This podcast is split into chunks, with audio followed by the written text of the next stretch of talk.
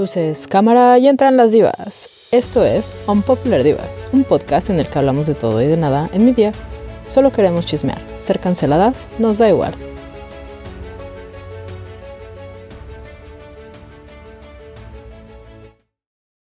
Bienvenidos a nuestro episodio número 13. ¿Puedes creer que mala suerte. tantos, Jimena? Así además. Sí, me sorprende cada día saber que llevamos tantos y también saber que hay gente que nos escucha, a pesar de que hay episodios que realmente no tienen tantas reproducciones. Es lindo saber que nos escuchan más de cinco personas. Yo pensé que cada uno de esos episodios serían escuchados nada más por básicamente nuestros papás, tu novio y tu hermano. Y de, Sí. Sí, yo también, pero me sorprende que aunque tengamos episodios con menos eh, reproducciones, siguen siendo bastantes. y nos sentimos orgullosas y muy agradecidas. Vaya, llevamos tres episodios y ya llevamos casi medio año con este proyecto porque empezamos a finales de enero, si no me equivoco, cuando grabamos nuestro primer episodio. Y ve, ya estamos en mayo disfrutando del calorcito. Sí, exacto, ya llevamos un buen. Qué emoción. y todavía nos faltan muchos temas por hablar. Muchas gracias por hablar y probablemente un descanso en, en el fin de semana de mi cumpleaños. Ah, como veo las cosas. Sí, puede ser buena idea. Ya nos toca un pequeño break de un poco de divas y también un pequeño break de escucharme hablar de tanto. Digo, según yo tenía miedo al micrófono y aparentemente hablo hasta por los codos.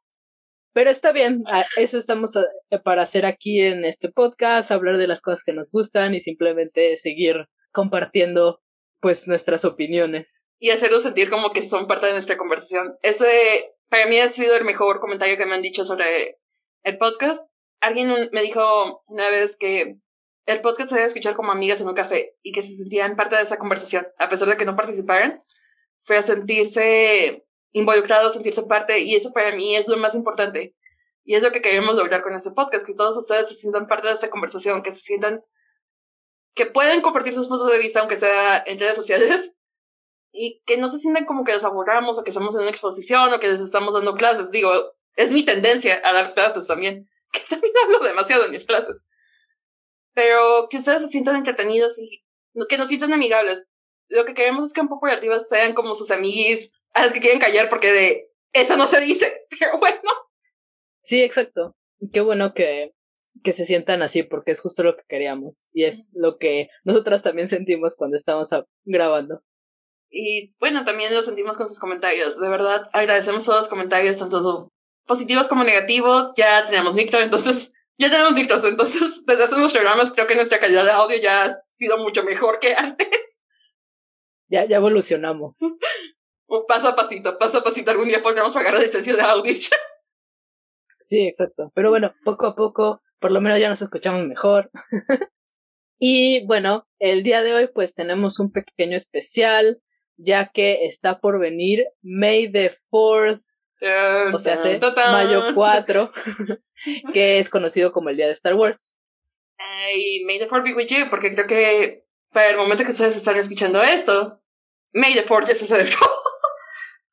Sí, de hecho sí. Pero May the Fourth es una celebración hacia un ícono, un gran referente de la cultura pop. Esas serie de películas que aunque no hayas visto jamás en tu vida, identificas porque ha sido parodiado y referenciado en 20.000 trabajos más. Y estamos hablando de...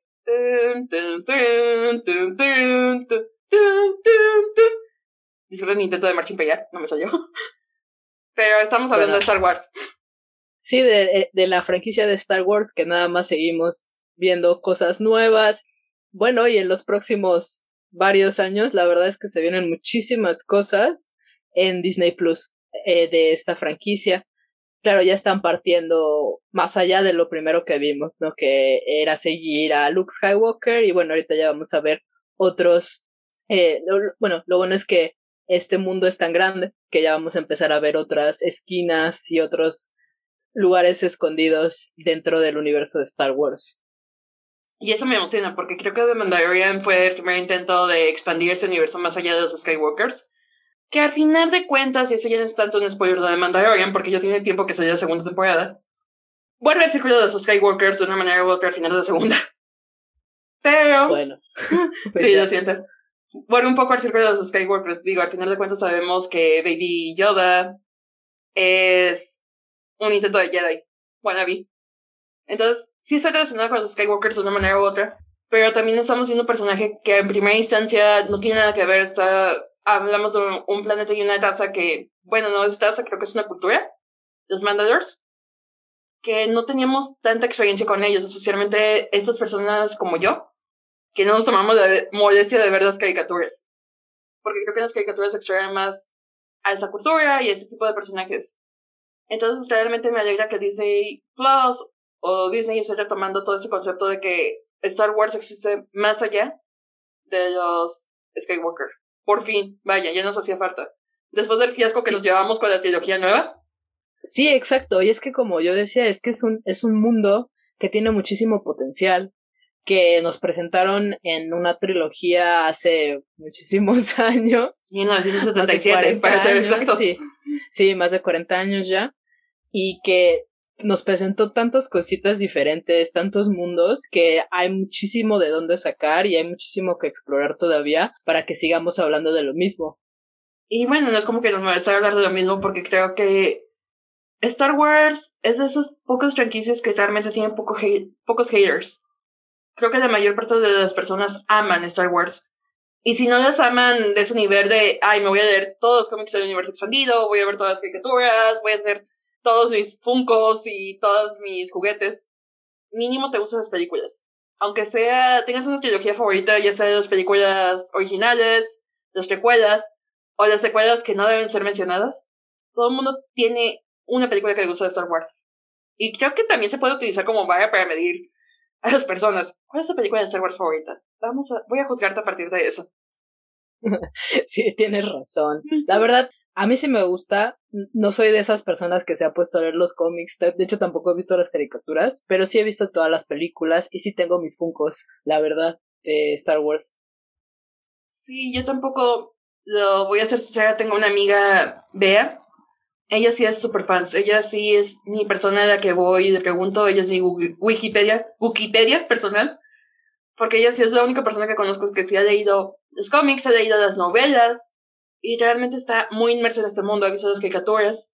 En cambio, yo soy como tú, soy una persona que simplemente se ha limitado a ver las películas y ver los live actions. The Mandalorian fue una de mis cositas de pandemia que más me sorprendió, especialmente el gran cambio y las ideas que tuvo la segunda temporada respecto a la primera. Sí, yo tengo que ver la segunda temporada. Ya pronto lo, la voy a ver, lo prometo. Ya estamos a mayo, Pau. Estamos a mayo.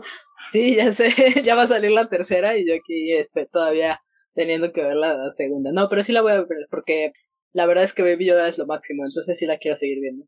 Me encantan sus realidades. The Falcon and the Winter Soldier y después de Mandalorian. Sí, sí, es que primero tengo que ver The Falcon and the Winter Soldier porque vamos a hablar de eso. Pero también voy a ver The Mandalorian después. Y sí, se hace falta. Entonces, ¿qué podemos hablar de Star Wars? no, ese episodio no va a ser un resumen de las películas, porque al final de cuentas no somos expertos en las películas como para sabernos desde memoria. Y probablemente nos equivoquemos en algunos sucesos. Después de todo, tampoco somos super fans. O fans de Huesos Colorados. Nos gustan, pero hasta ahí. Este episodio en realidad queremos centrarnos más sobre nuestras experiencias con la saga e intentar desentrañar qué es lo que hace Star Wars tan popular, tan aceptado, así como enfocarnos en algunos aspectos problemáticos que tiene Star Wars de los que casi no se habla.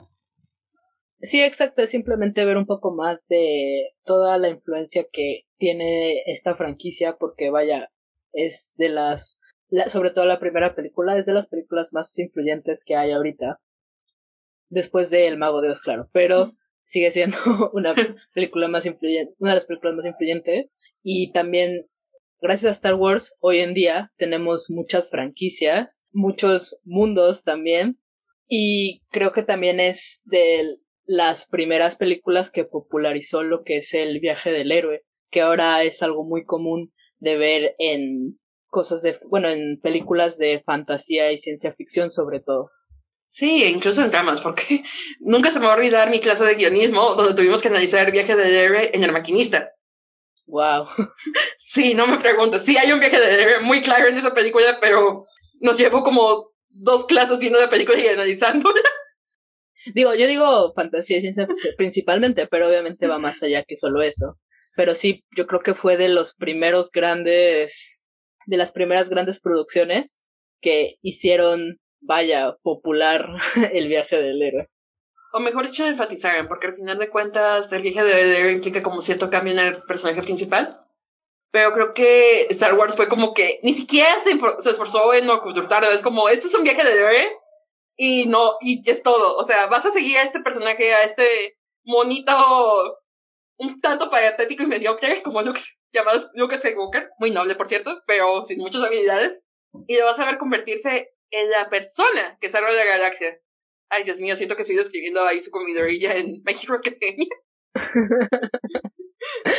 Oye, sí. Y este es mi viaje para convertirme en el mayor héroe de todos. Sí, es verdad.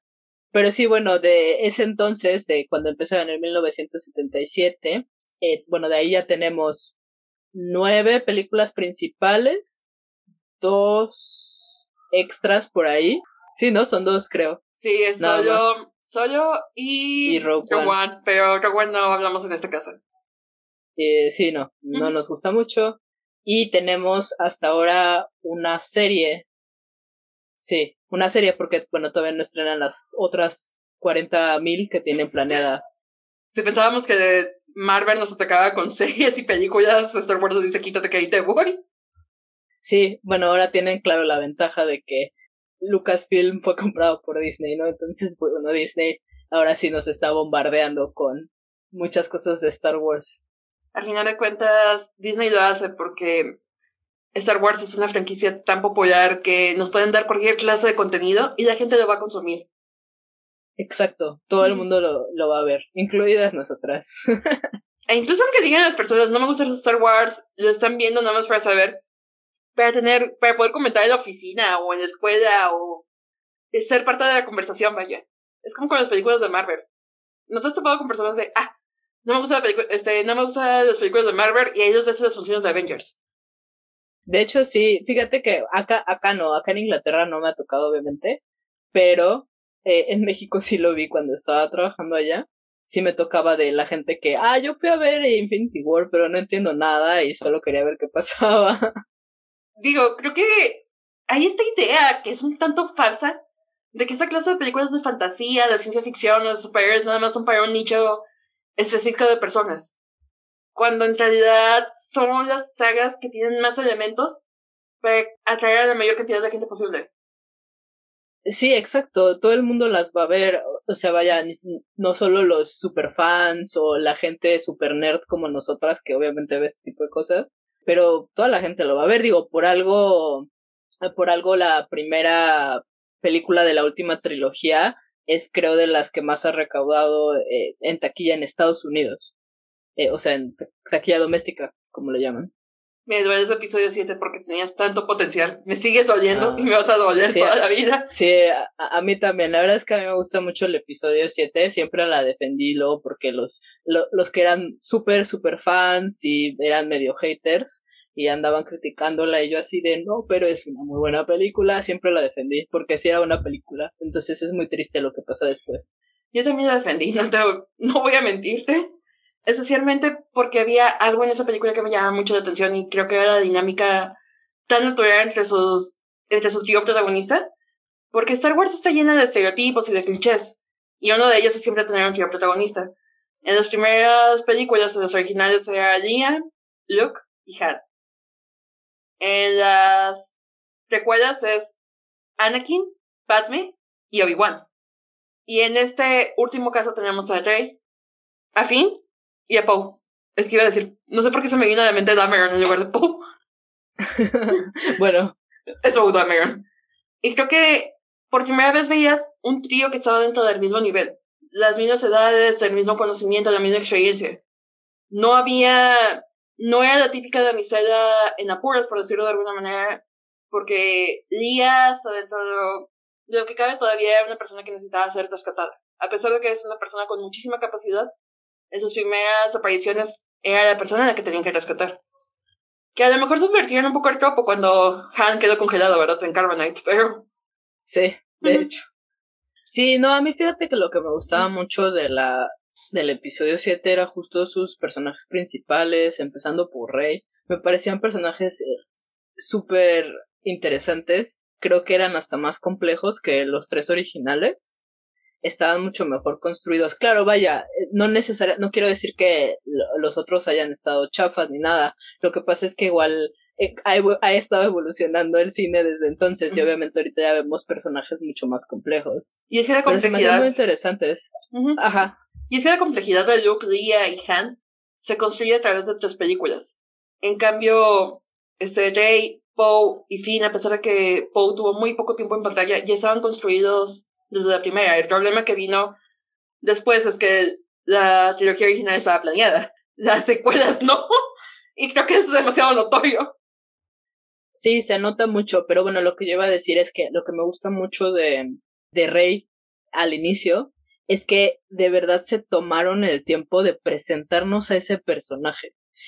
Literal hay como seis minutos en pantalla que son de Rey vendiendo cosas y cuando Rey se topa con BB-8 y todo, son, como seis minutos. ¿Sabes que son seis minutos en una película? Es muchísimo. Y de verdad nos dieron este personaje completo, eh, complejo, todo esto que mencionábamos, y nos lo presentan. Y eso es lo que me gustaba mucho. Dije, ah, cool, y tenemos estos personajes eh, tan interesantes y después es tan triste ver que no tenían planeada la trilogía y se nota porque en la primera tenemos a la directora J.J. Abrams. J.J. Eh, Abrams, sí, y luego en la segunda metieron a este Ryan Johnson y luego como hizo desmadre y pues a mucha gente no le gustó agarraron a J.J. Abrams ajá y entonces se nota que J.J. Abrams agarró y quiso arreglar muchas cosas de las que Ryan Johnson eh, arruinó en la pasada entonces se ve como muy parchada la tercera entonces tú, creo que terminó arruinando la más sí o sea al intentar o sea vaya el yo creo que el intentar arreglar unas cosas, pues obviamente no funcionó. Y es que creo que lo único que Ryan Johnson introdució de interesante dentro de la saga era el hecho de que porque ella podía convertirse en un Jedi. Para después tenerlo de Redcon en la última película de de cierto, es que tú eres este, la de Palpatine, entonces por eso tú eres Jedi, eres especial, seguimos dentro de los mismos personajes de toda la vida. Sí, exacto. Pero sí se nota que tenían cero organización. Ryan Johnson no sabemos qué hizo, simplemente hizo lo que quiso. Totalmente. Como toda la vida. Como siempre, sí, ya sé. Otra cosa, fíjate que me gustaba, que vaya, tal vez no, no manejaron tan bien, era esta, este lado gris de la fuerza. O sea, ya no era tanto, ah, sí, el lado oscuro y eh, el lado de la luz y todo eso, sino que estaba, en, en Rey estaba este, este lado gris también, o sea, como que es más complejo de algo tan binario. Y eso era algo muy interesante, pero bueno. Nunca lo pudimos extraer. Nunca pudimos extraer todo su potencial, lo cual es lamentable, porque incluso también siento que ya para la octava y la novena volvimos otra vez a esa binariedad del bien y el mal. Y no sé, a lo mejor es una opinión poco popular y he estado discutiendo mucho con un amigo, que para mí nunca he entendido por qué los Jedi siempre han sido considerados como los buenos de la historia, porque en sí están obligándote a dejar tu humanidad de lado, ¿sabes? En el sentido de que un Jedi camina siempre por el camino de la virtud, siempre está en equilibrio, y se está privando entonces de tener sensaciones humanas. Se está privando de sentir ira, se está privando de sentir amor, se está privando de sentir tristeza, porque el Jedi siempre tiene que ser neutro. Es como una especie de ideal que a mí me causa un poco de de verdad. Y creo que por eso siempre me he sentido más atraída hacia los personajes de lado oscuro, porque son los únicos personajes que a pesar de que demuestran ira, que demuestran toda la gama de emociones humanas, como que Star Wars, en cierta manera, demuestra que tu naturaleza humana no es la manera adecuada de, de estar en el mundo. Y creo que también de eso vienen las exageraciones que incluso vemos, a veces sentimos de parte de los personajes Sith como Kylo, que sentimos que hace berrinches, como que están intentando potencializar este lado. Las emociones no son buenas, este, si tienes un descontrol de emociones, siempre tienes que estar en equilibrio. Cuando la vida es difícil alcanzar ese equilibrio, al final de cuentas somos seres humanos y va a haber cosas ridículas que nos van a hacer explotar y aventar todo a la Kylo. Sí, exacto. La verdad es que a mí me gusta mucho Kylo como personaje. Sí siento que hicieron desmadre con el personaje, vaya. Se volvió un, muy interesante. Sí, exacto, pero era un personaje muy interesante, era alguien muy que explotaba, como tú dices. Y eso era cool de ver. Y es que mucha gente, vaya, los puristas, ¿no? Andaban de que, ay, pero es que no es Darth Vader. Y es como, pero es que no tiene esa intención. Kylo Ren no quiere ser el nuevo Darth Vader, pero para nada. Simplemente estamos viendo este otro lado del lado oscuro en el que tienes a este personaje muy emocional. Algo mucho lo que quería yo creo que era conectar con su abuelo, con ese abuelo del que nadie le hablaba. Sí, tienes razón. Y todo eso se terminó cuando metieron una relación amorosa entre el protagonista y el antagonista. Ay, no. No, no, no, Sí, que fue un poco random. O vaya, yo podía aceptar su conexión, pero no me gustó que lo forzaran todo al final. Fue como de no, pero esa no era la conexión. Hubieran hecho algo un poco más interesante que hacerlos pareja. Exacto, y creo que esa es una de las debilidades de Star Wars, o sea, realmente el romance no está tan bien escrito que digamos. No, para nada. no, porque estaba pensando en qué otra relación tenemos icónica de Star Wars, este, Leia y Han, que es una relación un poquito... sí tiene sus momentos tiernos, pero sí son algo tóxicos en el sentido de que ninguno de los dos acepta sus sentimientos y aparte Han la trata como se le da su gana. Sí, de hecho, mucho. Han es super bully. Han, es super bully. Todavía sigo preguntándome cómo demonios terminan todos los personajes, en todos los quizzes de qué personajes de Star Wars eres como Han. No lo entiendo. ¿Se ponen acaso? Pues sí, bueno, vaya, creo que cuando... yo, yo, ¿sabes qué? Creo que entendimos un poco más su cercanía a Han cuando vimos la película de Han Solo. Creo que se nota más. Sí, es que creo que el Han de Solo Creo que es la idealización que todos los fans tienen de Han Solo en la trilogía original. Porque en Solo podemos ver a un Han más humano. Vaya. En la, en la trilogía original nada más era como este personaje cool, arrogante, casa de recompensas. Pero, ¿y qué más, qué más había debajo de ese Han? Realmente nunca se explotó como tal el personaje, porque la trilogía original como tal se, se centró más en Luke. Sí, exacto. Y Nota aparte, a mí sí me gusta la película de Han Solo. Yo la amo, yo amo Solo. Este, Arden Rich, o como sea que se lo dice su apellido, yo sé que lo dije super mal y lo buchegué, perdóname señorita Pau. Es difícil, la verdad es que su apellido es difícil. Sí, pero siento que hizo un trabajo increíble. A mí me gusta mucho su actuación, de hecho me gusta mucho el trabajo que hace Alden. Y creo que en realidad es uno de los actores más underrated, underrated que hay últimamente. Sí, estoy de acuerdo. La verdad es que Han Solo me parece una película muy superior a la cosa esa de Rogue One. Igual a mí. Rogue One quizás es tan aceptada entre los fans, ¿sabes por qué? Porque es más similar a los conceptos de madurez que podría tener el público masculino. Así como de, oh, guerra, oh, tristeza, oh, desesperanza, oh, todos mueren. Y la musiquita sí. de fondo. Sí, estoy de acuerdo. A mí lo que no me gusta de Rogue One es que no conectas con los personajes, están muy mal escritos, porque no te los presentan. Lo único que hace cuenta cuando sale la mona esta principal, Felicity Jones, no me acuerdo cómo se llama. Ah, esa, esta, esta, esta mujer sale y hace cuenta, sale en la cárcel y empiezan, y te empiezan a decir todo lo que hizo así, o sea, como para que la hagan ver toda malota. Pero dices, eh, pero eso no tiene un impacto en lo que me expresa el personaje porque nada más me lo están diciendo.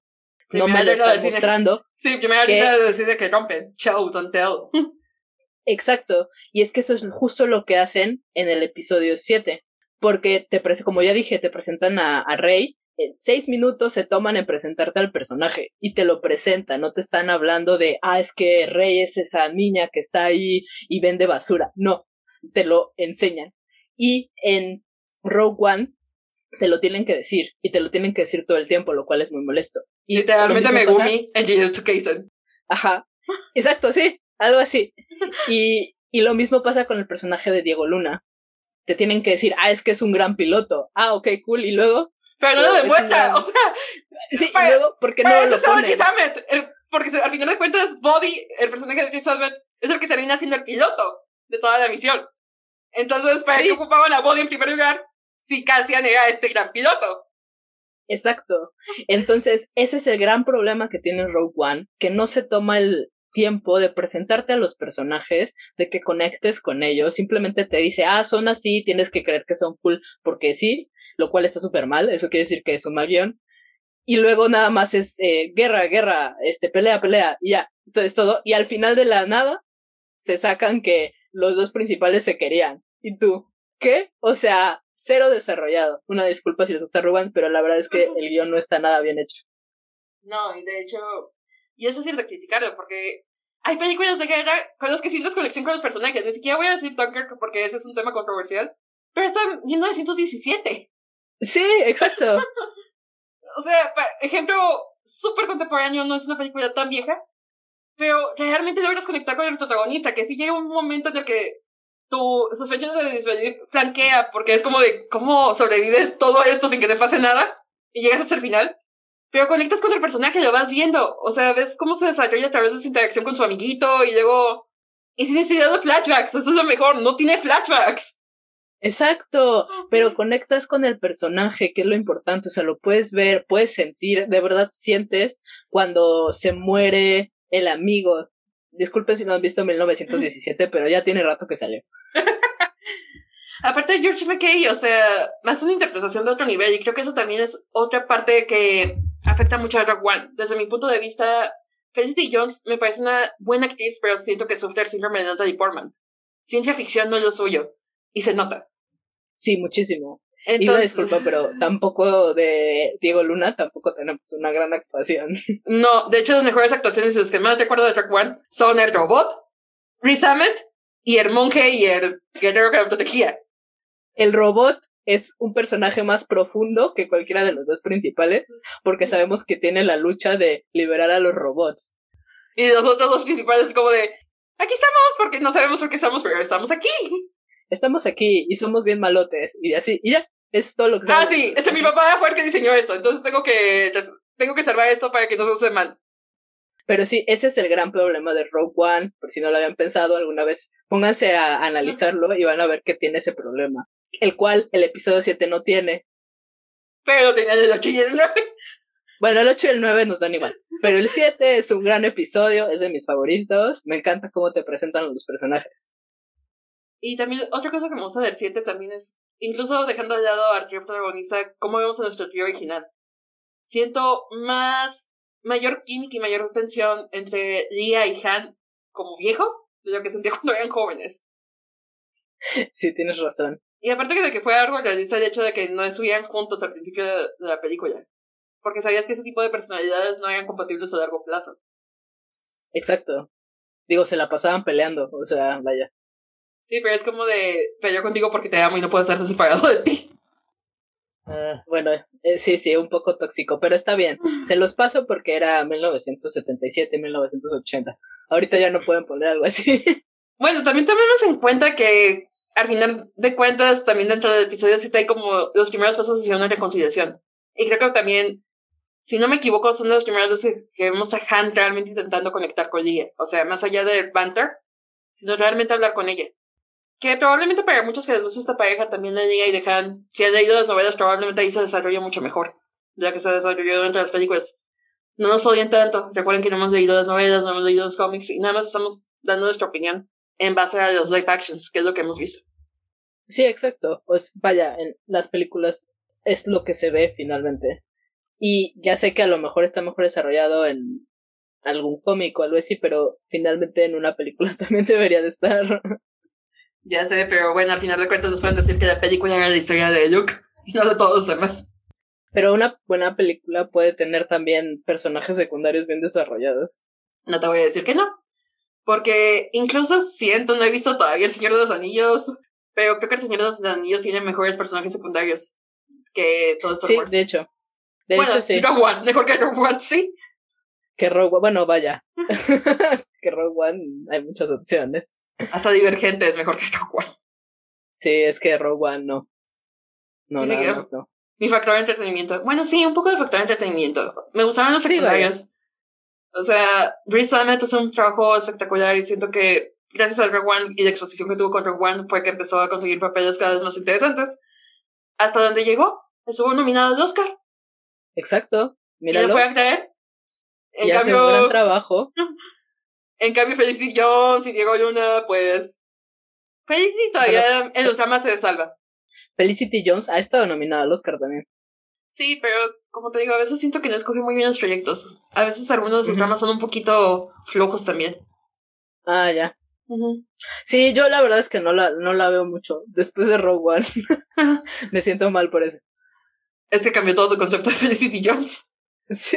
Es que es verdad. Sí, o sea, de verdad, haciendo un papel espectacular en la teoría de todo a Jean Erso. Pero bueno. Pero bueno, hablando de reconexiones. Ay, Diosito A todo esto, también hay algo importante que mencionamos ahorita. Estábamos hablando como de cómo es que hay ciertas películas de Star Wars que no han sido tan aceptadas por la gente. Y siento que esto, hay un factor de nostalgia muy importante dentro de ellos. Y creo que es esta negativa de nosotros como fans adultos aceptar que Star Wars son películas para niños. Sí, la verdad sí, yo es lo que noté mucho ahorita eh, durante lo que, fueron saliendo las películas más nuevas. Este rechazo, bueno, vaya, eh, puedo entender el rechazo a las últimas dos, pero a la primera... sí, sí. Pero a la primera yo decía, pero es una buena película, ¿por qué la gente super fan es bien hater? Porque, vaya, sí se parece a, a, a la primera película, o sea, el episodio 4, pero de todas maneras es muy interesante, es muy buena película y tiene cosas novedosas, este, personajes interesantes, pero sí noté este, este desde de los superfans de, ah, no, pero es que es lo mismo, y entonces ya no quieren ver eh, a los nuevos porque se quedan con los anteriores, y es que no, es que eh, lo, no es lo mismo Rey que Luke. Sabes, estas comparaciones, como dices, pero las cosas evolucionan. Podemos aceptar las cosas nuevas y no necesariamente quiere decir que lo, lo viejo se va. O quiere decir que vas a dejar de, te va a dejar de gustar lo que venía antes. Y luego también estos nuevos conceptos que venían luego la gente no los acepta también, porque se quedan como con lo que vieron al inicio. Sí, o sea, queremos Star porque sí queremos que Star Wars siga siendo esa magia que nos conectó como niños, porque si somos, si nos quitamos los dentro de nostalgia para apreciar la trilogía original, podemos notar que es una historia muy simple. Y es una historia que está contada de manera que los niños entiendan la evolución del personaje, cómo puedes crecer tú como persona, separando claramente a bien y mal en cada momento. E incluso en los recuerdos se puede ver esto, se intenta ser un poco más adulto, pensando que la gente que creció con la saga ya era más madura, porque las recuerdas son muy políticas, son muy pesadas en muchos puntos.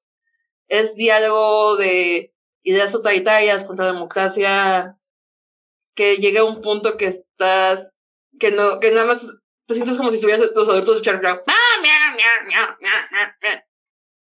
pero también fueron muy criticados en su momento porque no era lo mismo que las que las películas originales. Sin embargo, la primera película que yo vi de Star Wars fue precisamente el episodio 1. La vi en con mi papá. Y. Sí, igual yo. A mí me encantó el episodio 1.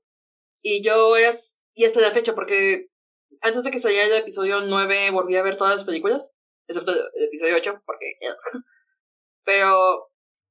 Hasta la fecha sigo sintiendo cierto cariño hacia Jar Jar. Yo no entiendo por qué la gente lo odia tanto es un poco estresante, la verdad. Es un poco estresante, pero como fue el primer personaje con el que me encariñé, porque es un personaje que está diseñado para niños, porque, porque incluso George Lucas sabía que esas películas iban a ser vistas también por niños que se iban a enamorar de ese universo. Y tome en cuenta que aquí lo hicieron todavía más obvio, porque la primera película en el episodio, en el... Ay Dios, la amenaza fantasma, iba a decir el episodio fantasma. Este, en la amenaza fantasma, el mismo Anakin es un niño, es un niño de 10 o 11 años ya lo hacen un poco más adulto para la guerra de los clones y. No, el ataque de los clones, perdón. La guerra de los clones es la caricatura. Para el ataque de los clones y para la tercera película que de plano se olvidó el nombre. Ay, ahorita no me acuerdo. A lo mejor ahorita nos acordamos de cómo se llama. Sí, pero es que las precuelas también sufren de este mismo problema de guion, sobre todo la segunda. Tienen unos diálogos súper ridículos. Yo me acuerdo que yo las volví a ver Sí, no, pero tiene unos diálogos que sí dices, ¿qué onda? Y algunas, algunos momentos de acción que también dices, ahora, ¿no? ¿A quién se le ocurrió hacer esto? Porque yo los, también los volví a ver antes de ver el episodio 7. Y yo sí decía, no, pues, los episodios, sobre todo el episodio 2, sí dices, no, ¿qué es esto? El episodio 1 dices todavía, pero también tiene sus problemas. Y el episodio 3 es el mejorcito, me parece. Pero es que también siento que también desde la trilogía original hay diálogos muy, muy chisis, como te amo. Lo sé. Bueno, sí, ese también. Así que. bien raro. creo que el fuerte de Lucas nunca, nunca han sido los diálogos. Hay que admitirlo. Sí, creo que no, porque yo creo que sí ese es el problema. Porque en realidad las historias de las de la precuela no es mala, o sea, es, como tú dices, todo este tema político también eh, interesante, pero sí creo que no están tan bien escritas. Creo que ese es su problema. Y luego tiene unas vaya, ya sé que la película ya va, ya tiene más de 20 años, la primera y la segunda ya, ya va para allá, pero sí creo que para el tiempo sí se veía un poco chafa los efectos visuales. Me acuerdo que yo lo comparé porque creo que creo que la segunda de Star Wars, el episodio 2, me parece que es del 2002 o algo así. Y es más o menos como Harry Potter 2. Y yo decía, no, bueno, o sea, comparándolos la uno con la otra, pues Harry Potter tiene mejores efectos especiales, efectos ah, visuales. Ni tanto, porque en Harry Potter y la Cámara de los Secretos, como ese ha sido el libro que odié, y la película que también odié antes de las últimas, podrían ser un poquito mejores efectos visuales, pero también tienen una producción muy descuidada, porque contaré no ver Basilisco, porque tengo fobia de serpientes, estaba viendo el fondo por primera vez en las películas, y ahí se veían los camarógrafos, y yo así como de, saludos. Por lo menos en Star Wars nunca vi un camarógrafo por ahí colado. Sí, pero sí se ve mejor los efectos visuales de Harry Potter que la segunda de Star Wars, por lo menos. por lo menos la segunda. No digo Jar Jar se ve mejor que el basilisco de la Cámara de los Secretos. Eso sí no me lo puedes Pero solo Jar Jar. Y creo que Jar Jar deja un traje. Me acuerdo que vimos y había una pelea al final de la... ¿Quién era? No me acuerdo quién peleaba al final del episodio 2. Y mi hermano decía, ah, esta pelea era cool. Y la volvimos a ver y los dos, no manches, está bien chafa, pero porque los efectos sí estaban muy feitos, incluso para la época. pero, sí, la mejor cita es el episodio 3, me parece. Que se llama La venganza de los Sith. Ya lo busqué. Yes. es que, bueno, es interesante yo creo ver este desarrollo de Anakin también, que se vuelve Darth Vader. Y de hecho, ahora que lo mencionas, eso de que los efectos se ven chafas ya como adultos, como niños no notamos eso. O sea, como niños no notamos, el contexto político nos vale un cacahuate. Nomás estamos viendo las peleas. Aunque bueno, ¿para qué me hago? Mi personaje favorito siempre fue Obi-Wan. Ewan McGregor hizo un trabajo increíble como Obi-Wan. Sí. Y hace que, los, que los diálogos cursis se escuchen bien. Esa es la magia de Ewan McGregor. Sí, sí, no, pero por ejemplo las escenas entre... Bueno, claro, ahí también es problema de Natalie Portman, ¿no? Porque cuando están eh, Padme y Anakin hablando, dices, ¿qué es esto tan horrible? Ya, cállense. Creo que es lo mismo que volvemos. Star Wars no sabe escribir romance. No hay, no, puedo pensar en una buena pareja de Star Wars porque no hay. No, es que no hay. Tienen un gran problema Digo, de romance. La pareja con las nociones de romance, los romantic undertones más healthy, eran Finn y Poe. Sí, sí. y ni siquiera era como una idea de que los hicieran canon, porque al final de cuentas Disney son diversos, pero nada más de fondo. Exacto. Pero Finn y Poe tenían una mejor química y dinámica que todas las parejas románticas de la saga. Creo que aquí estoy escuchando un amigo que me podría decir de, no, no, no, este Obi-Wan con Satine, pero pues no vi la guerra de los clones, no vi la película, digo, no vi las caricaturas, entonces omitamos el romance de Obi-Wan por el momento. Lo bueno, lo bueno es que ya viene la serie de Obi-Wan. Y probablemente podamos ver ese romance de Obi-Wan. Para los que no lo hemos visto. Porque sí, este, era una cosa que a mí me siempre me picó un poco, o sea, como que nunca vi a Obi-Wan siendo este ejemplo de virtud, vaya, como Jedi. Pero era el único referente de Jedi que teníamos, pero si lo comparabas con Mace Window, que era Samuel L. Jackson, y Samuel L. Jackson todo el tiempo es como de, motherfucker, con tu sable morado. Y Yoda, que es un anciano, este, Obi-Wan era un personaje que contrastaba mucho. Como que realmente siento que incluso Obi-Wan podría estar vacilando más entre el lado oscuro y el lado de la luz. Si realmente Star Wars tomara la, la molestia de ser más complejos en sus exploraciones del bien y del mal. Más que Anakin. Sí, porque de hecho yo creo que Anakin es justo. Es, es la víctima de lo que tú mencionabas, ¿no? De estas virtudes Jedi que se, que se ven como si fueran lo máximo, estos ideales, y en realidad son súper dañinos. Y creo que eso es lo que pasa con Anakin. Simplemente quiere salir de eso, sea, no, no, no quiere aceptar que no puede estar con Padme y bueno, lo de sus hijos y todo esto, y se enoja y acaba siendo Darth Vader. Yo creo que es víctima justo de eso. Y mata a los niños, no se te olvide esa parte. Ah, sí, mata a niños, además. en parte de su coraje.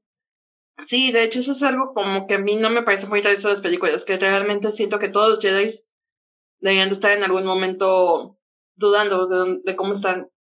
Y creo que eso es algo que hacía a Obi-Wan un personaje tan entrañable, porque al final de cuentas Obi-Wan nunca era como, no lo veías tan tacto como Kijin, el personaje de Liam Neeson en la primera película.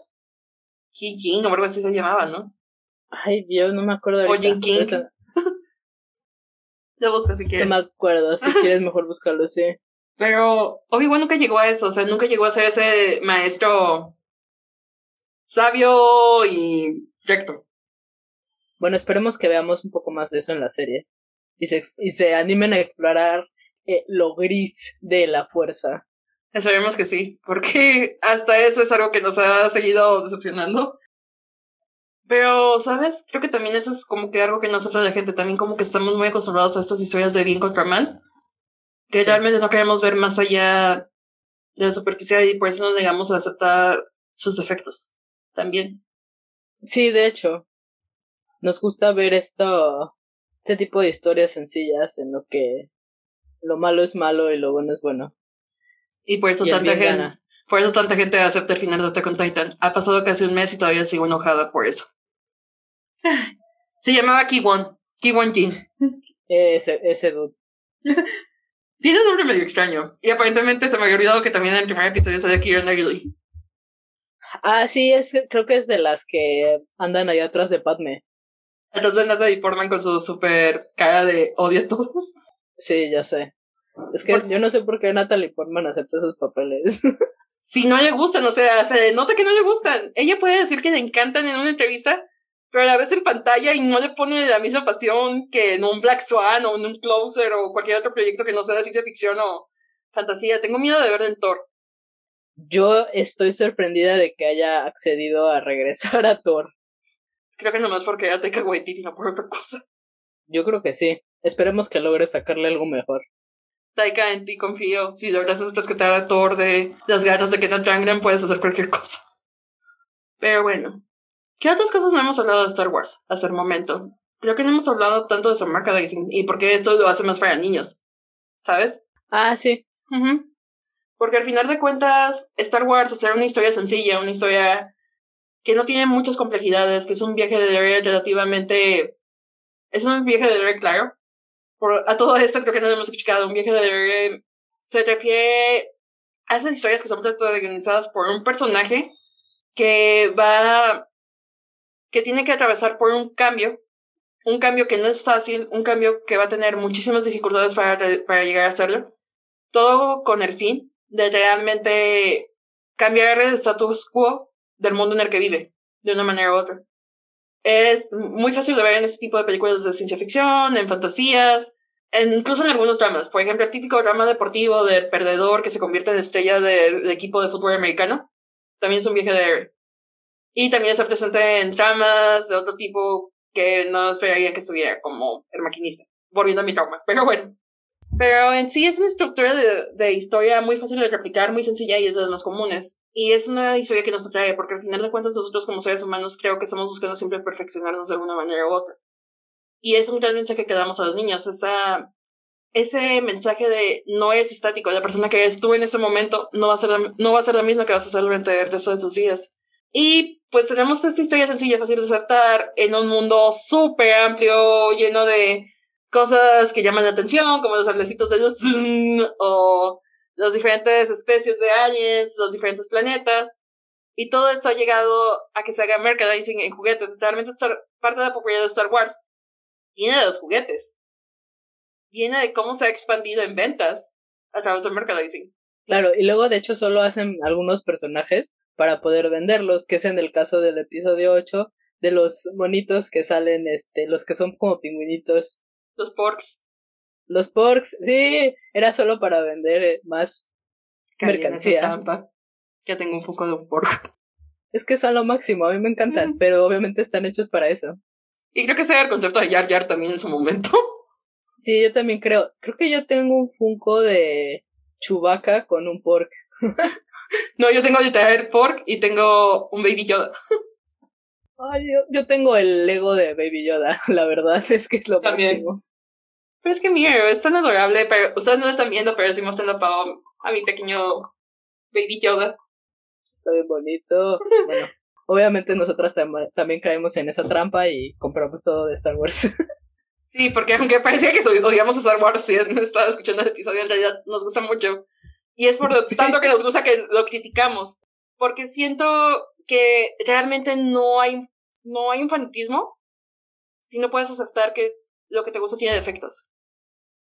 Sí, es muy importante. Yo creo que no porque lo estemos criticando ni nada quiere decir que nos gusta menos. Para nada. Nos sigue gustando y nos siguen gustando sus personajes. Pero sí es importante analizar y ver un poquito más allá de lo, de lo cool, de los efectos o de las batallas. De los personajes que nos gustan, porque digo, yo podría hablar tranquilamente de Obi-Wan toda la hora y decir que es un personaje maravilloso.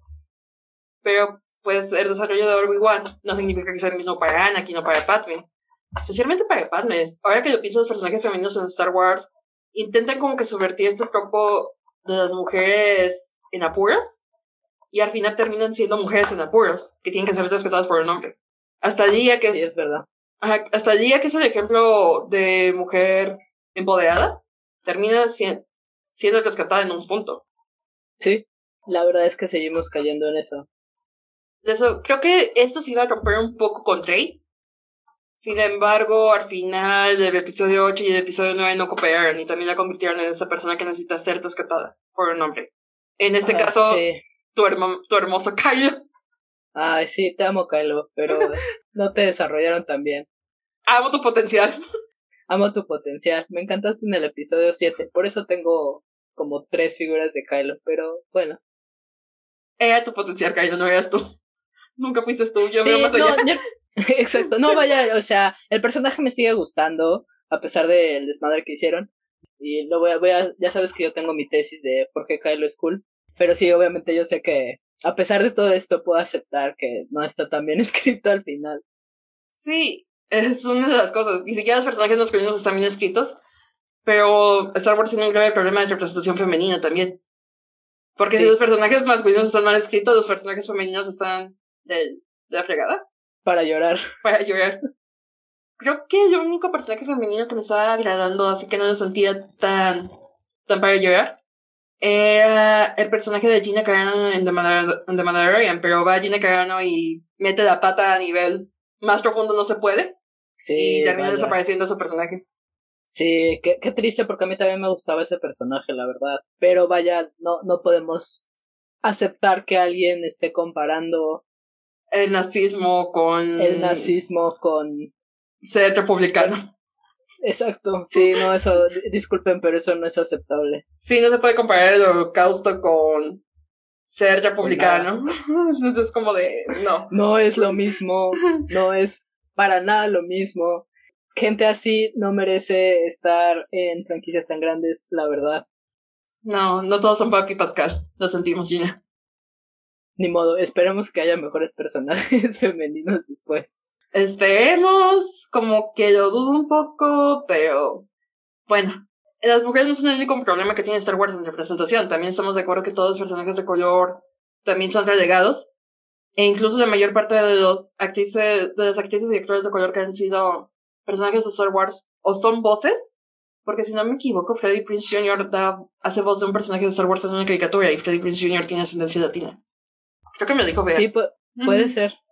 Este, están, o son voces, o son personajes que son digitalizados de una manera u otra, como Lupita Nyong'o en los episodios 7 y creo que es donde sale, nada más en el 7, ¿no?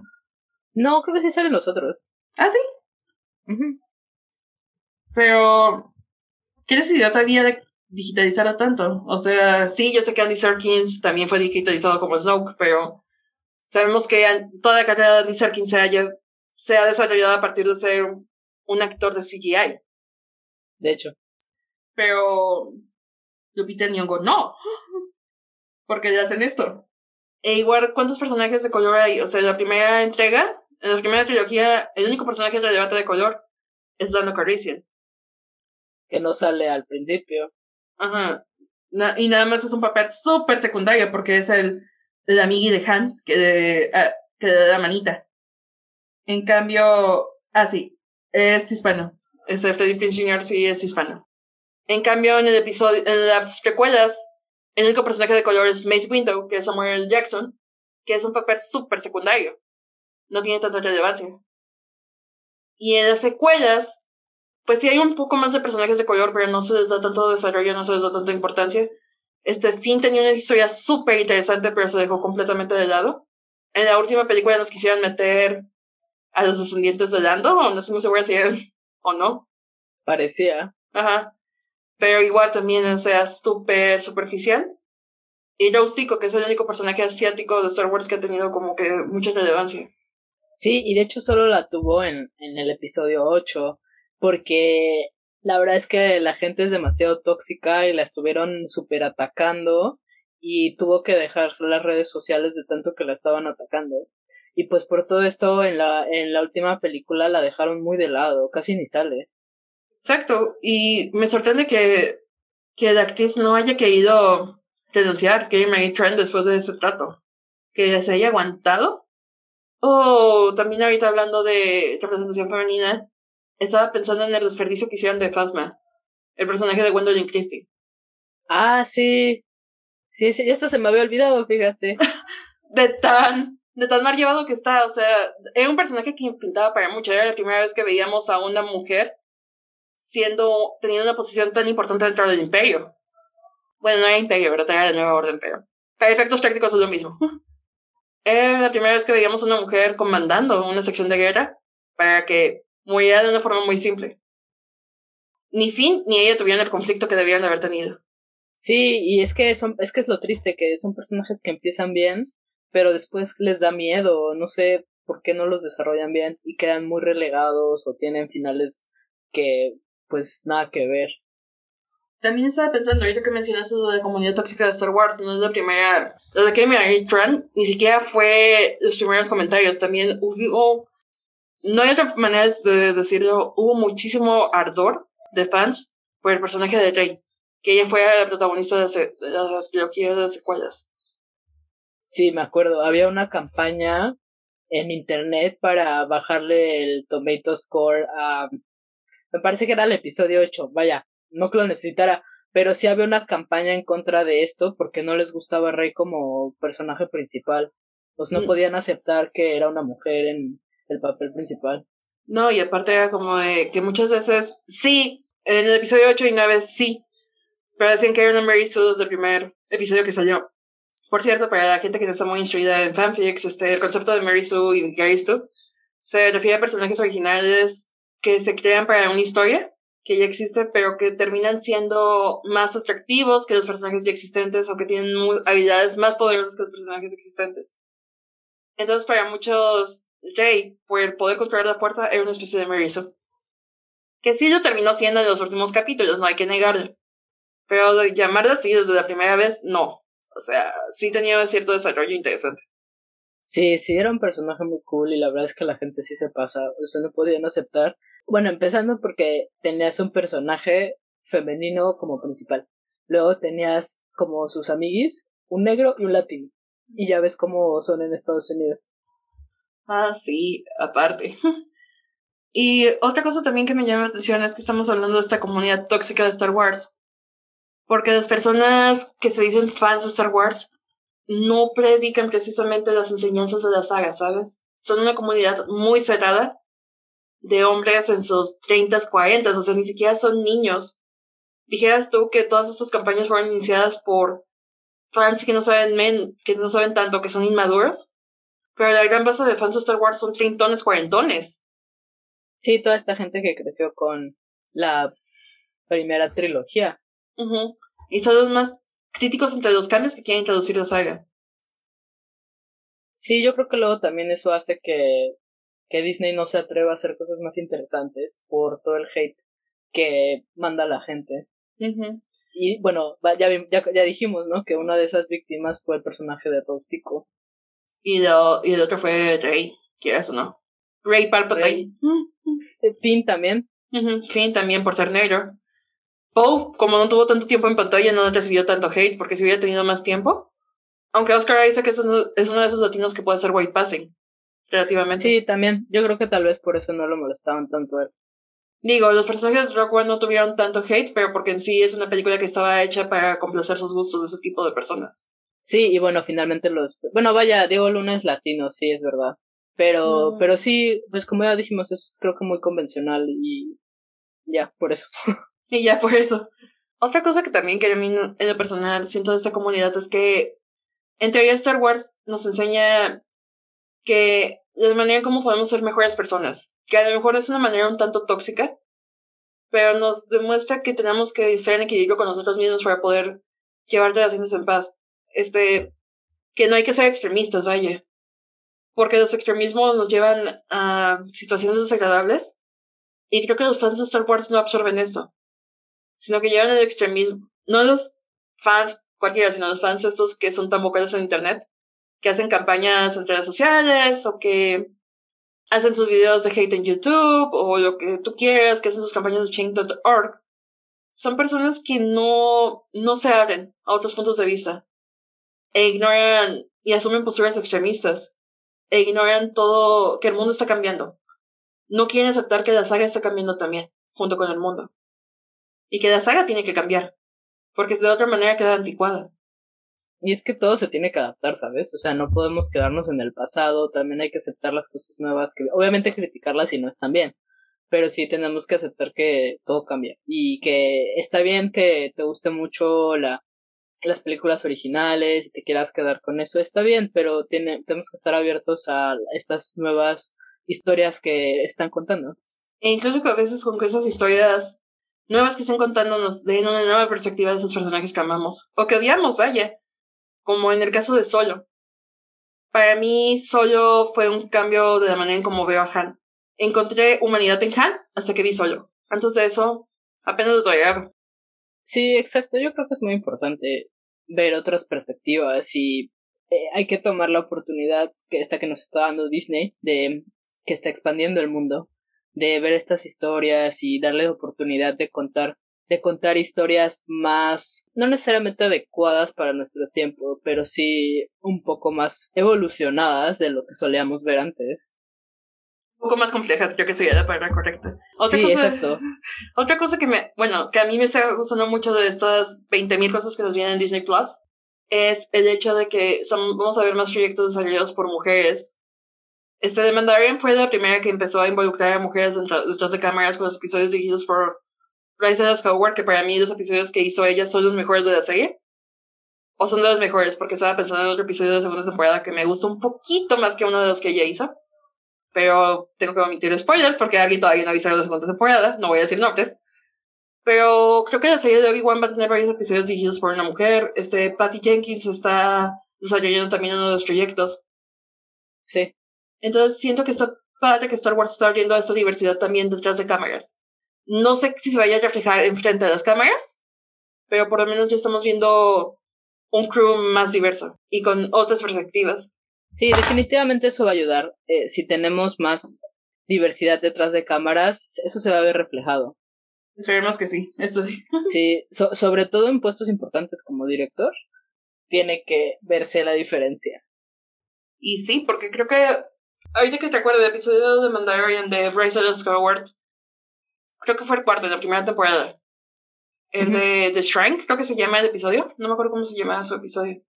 Pero es el episodio en el que está Mando en un pueblito que es donde conoce al personaje de Gina Carano. Y que les atacan esos robots gigantes. Ton, ton, ton, ton, como todo Star Wars. Claro. Pero lo que me llama la atención de este episodio de Bryce Dallas Howard es que los personajes femeninos que están en ese episodio se siente, creas conexiones con ellos. Incluso con la mujer que cuida nada más por unos minutos de Baby Yoda y que podría ser de razón. Así como el pequeño crush de Mando que se la piensa casi para dejar su misión ahí y quedarse tranquilamente. No sé si te acuerdas de ese. Sí, sí me acuerdo. Ajá. Creo que eso es un personaje femenino que está muy bien llevado. No nada más en el guion, sino también en la manera en cómo lo presenta la cámara y dentro del episodio. Sí, bueno, ahí se nota entonces que tiene una directora. Sí.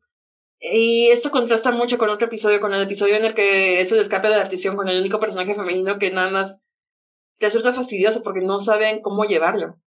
Y creo que ese episodio de la artición tuvo un director. E, es lo más seguro. Pero bueno, ¿qué se podría decir?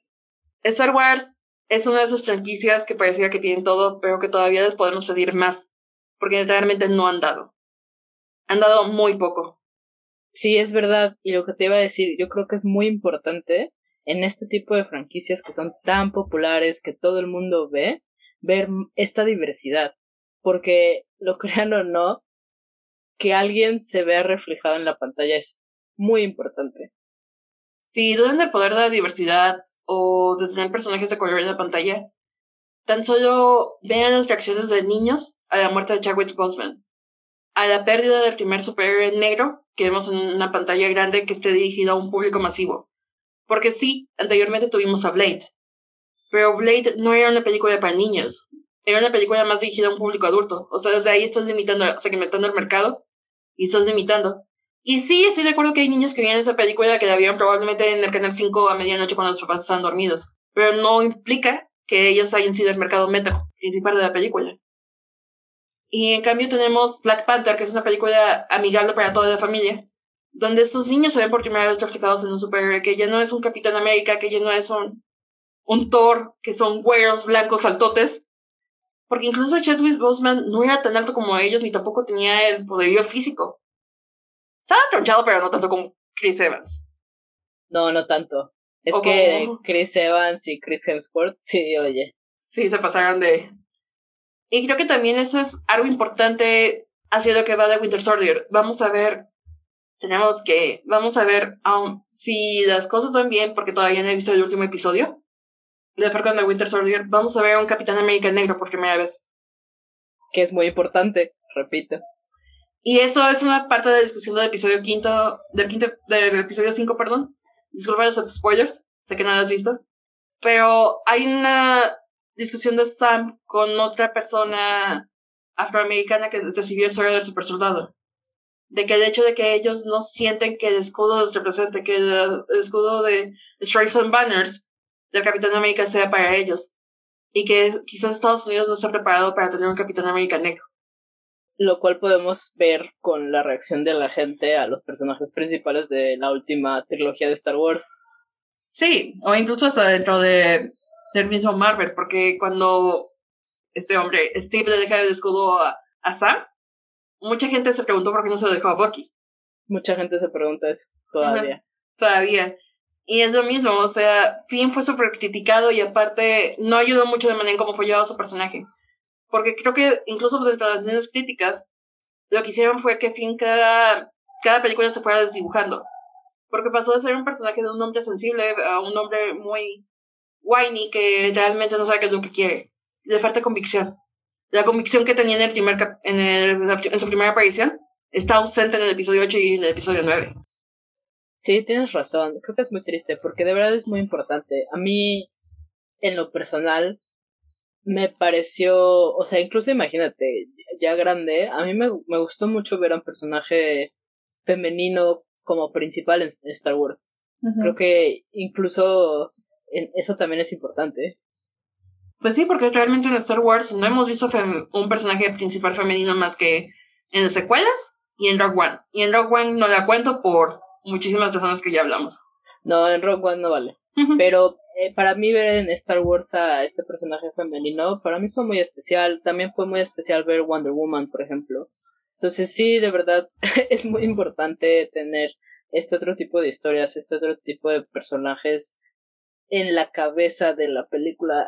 Es que simplemente verlos es para la gente que se va a identificar con ellos, es algo muy especial porque lo queramos o no, todas las películas y las series tienen un gran impacto en nosotros. Y si realmente creen que Train es importante, busquen a todas las niñas desplazadas de Train después del episodio 7. Y si eso no les hablan del corazón, no sé qué les va a hacer. Sí, exacto. Y si no quieren buscar a Rey, busquen a todas las niñas que estaban disfrazadas de Wonder Woman cuando salió la película. La primera, porque la segunda es la primera. Un, dato No, la, segunda no. Yo me refiero a la, la primera, la primera, porque fue muy especial cuando salió. Sí, o incluso un ejemplo un poquito más viejo, todas las niñas disfrazadas de Katniss en The Hunger Games. También, ese es otro ejemplo. Sí, va a haber un problema de representación y va a seguir existiendo. Y el hecho de que más, de que franquicias grandes se estén animando a salir de sus mordes de personajes masculinos es un gran avance. Lástima que la decepción del público no siempre sea la mejor. Sí, todavía hay mucho hate. Recordemos el hate que recibió Brie Larson también, como Captain Marvel. Y sí, es similar que recibió esa mujer que no debe ser nombrada como Rey. Sí, es que tengo a Daisy Riley un poquito atravesada por ciertas declaraciones que dio en una entrevista después de más o menos por el momento que terminó el episodio 9. Y, o sea, todavía sigo sin entender cómo es que personas con ideologías tan dispares, porque Daisy Riley sacó todo su, privilegio, todo lo que da, sea tan cercana a John Boyega. Cuando John Boyega siempre ha estado luchando por los derechos y equidad de acceso a todo. Sí. Sí, sí, fue, fueron comentarios muy desafortunados, la verdad. Muy fuera de lugar, la verdad. Me rompió de encanto y honestamente después de esa entrevista no me llama la atención ver algún proyecto con Dixie Riley. De todas maneras, no la considero tan buena actriz. En Star Wars cumple. Pero la vi en esta película de Murder and eh, de asesinato del expreso de Oriente. Sí. Y te das cuenta de que realmente es una actriz con un rango muy limitado. No creo que tenga una carrera muy grande, a diferencia de John Boyega. Es verdad. Y no, no es nada más hate. También hay personas que me parecen muy articuladas como Emma Watson, que no precisamente pienso que son buenas actrices. Sí, no. Bueno, es que Emma Watson, la verdad, es una gran activista. Me gusta mucho ver sus entrevistas. Pero sí, su rango es bastante limitado. Exacto, o sea, no es nada más hate. Igual también en otros hombres que son activistas dentro de Star Wars, Pedro Pascal es un, es un gran activista y es un gran actor también. Creo que ha sido de las mejores inclusiones en Star Wars en los últimos años. Sí, es cierto, la verdad es que sí es muy bueno. Creo que es de lo mejor de, de, de Mandalorian. Nos hace de verdad creer ese vínculo que tiene con una marionetita.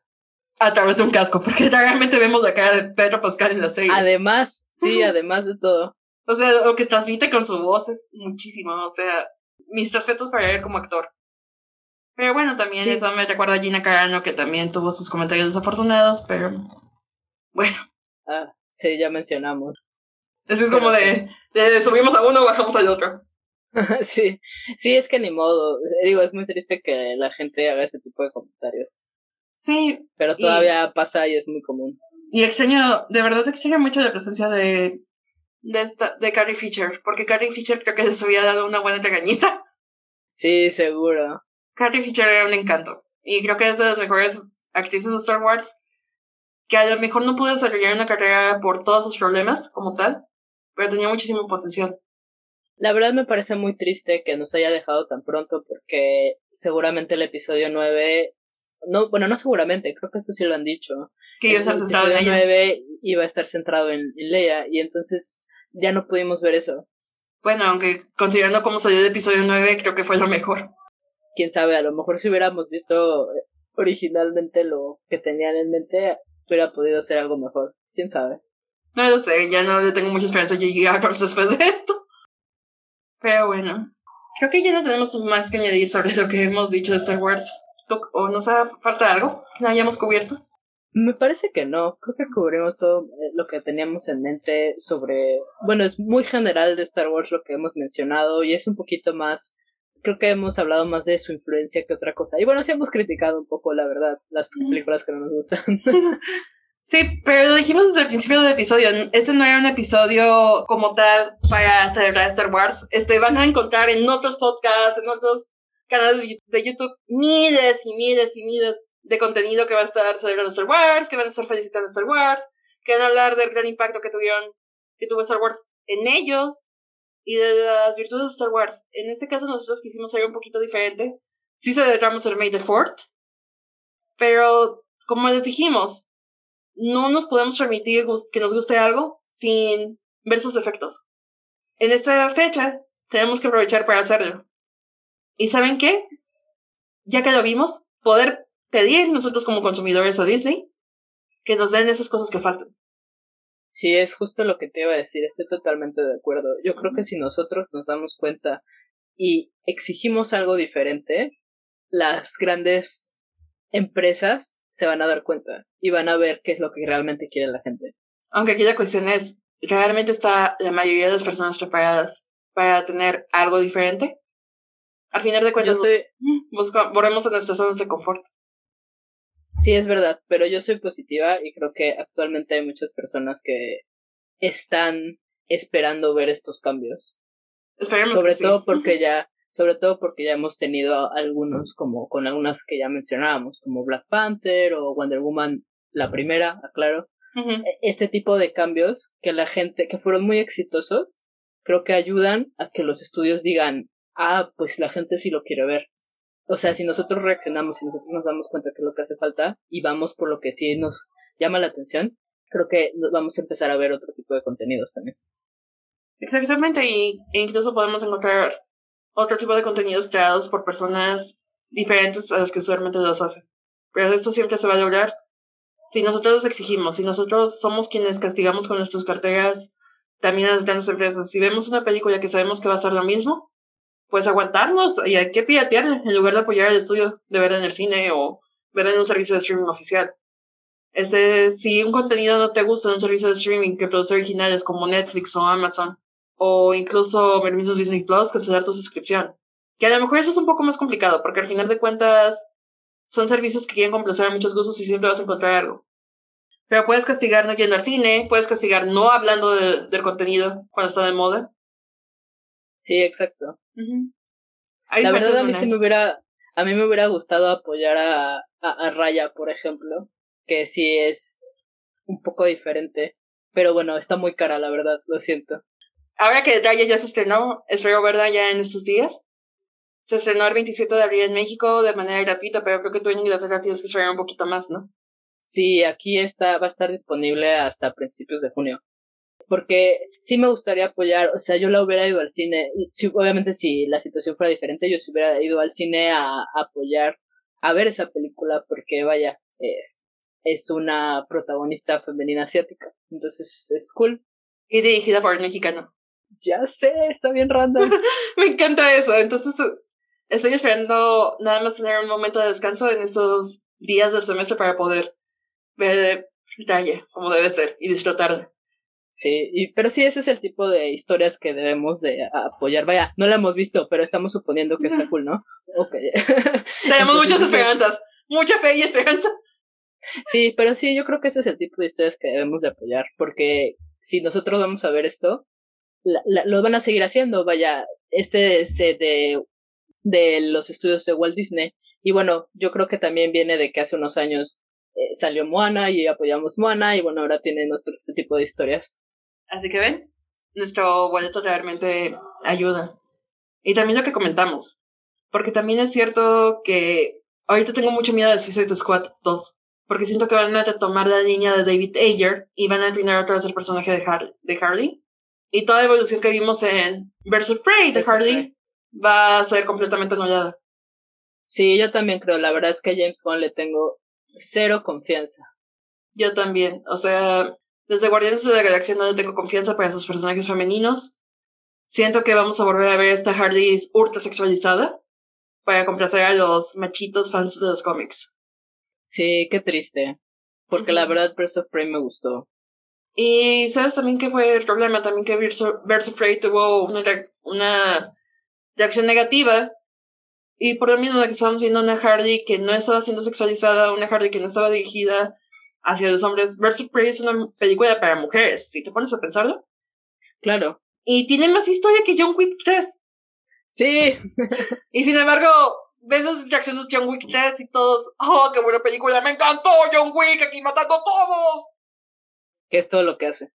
Que es básicamente todo lo que hace, porque John Wick ya no tiene cama después de la primera. Sí, qué feo. La verdad es que of Prey es cool. Apóyenla. De verdad. Intenten verlo fuera de sus biases, de verdad. Este, creo que son pocas películas que logran realmente que tanto hombres como mujeres la perciban de la misma manera. Creo que la última que he logrado es Promising Young Woman. Y aún así ha tenido ciertas reacciones. Eh, yo he visto comentarios negativos de hombres. Bueno, te digo, ha llegado a tener ciertas reacciones, pero... Y yo también he visto de mujeres lo he visto de feministas un poco más radicales, que no están muy de acuerdo con la película y he visto hombres que se van por, el básico hashtag normal Pero creo que Promising Young Woman es básicamente algo en lo que podría decirse que el 70% de las personas estamos de acuerdo en interpretación. Que ya es un avance. un gran avance.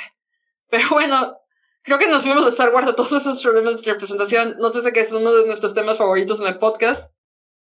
Sí, oye, siempre hablamos de esto. ya sé, pero si no hablamos de esto y no exhortamos a la gente que se haga, va a ser más difícil que logremos verlo. Sí, estoy de acuerdo. Ábranse a otras perspectivas, es muy importante. Así que disculpen por el sermón, pero pues lo van a escuchar cada vez que sea el momento para decirlo. Sí, e, es que es necesario. Ya estamos en, en el 2021, tenemos que estar abierto a otras cosas. Abran su mente, disfruten las nuevas perspectivas. Lo que ustedes conocen como realidad no es la misma realidad que otra persona conoce. Recuerden eso. Ay, me sentí como si estuviera dando una meditación guiada. Pero bueno, Pau, creo que ya es el momento de cerrar ese episodio. Así que adelante, porque creo que ya he estado dos últimas veces. Bueno, ya saben, nos pueden seguir en Twitter como un popular-divas y en Instagram estamos como un popular divas podcast. Síganos, díganos ustedes qué opinan de la franquicia de Star Wars y continuemos la discusión. Exacto, si les da penita arrobarnos a en arroba un popular divas, nos pueden decir en privado en nuestras redes que son arroba de Stars y arroba uno-pols. Y esperen nuestro próximo capítulo en el que vamos a hablar sobre la representación de la maternidad en el cine. Para celebrar el 10 de mayo. ¡Qué emoción! Ya sé. Y creo que sin nada más fue el momento, Divas out.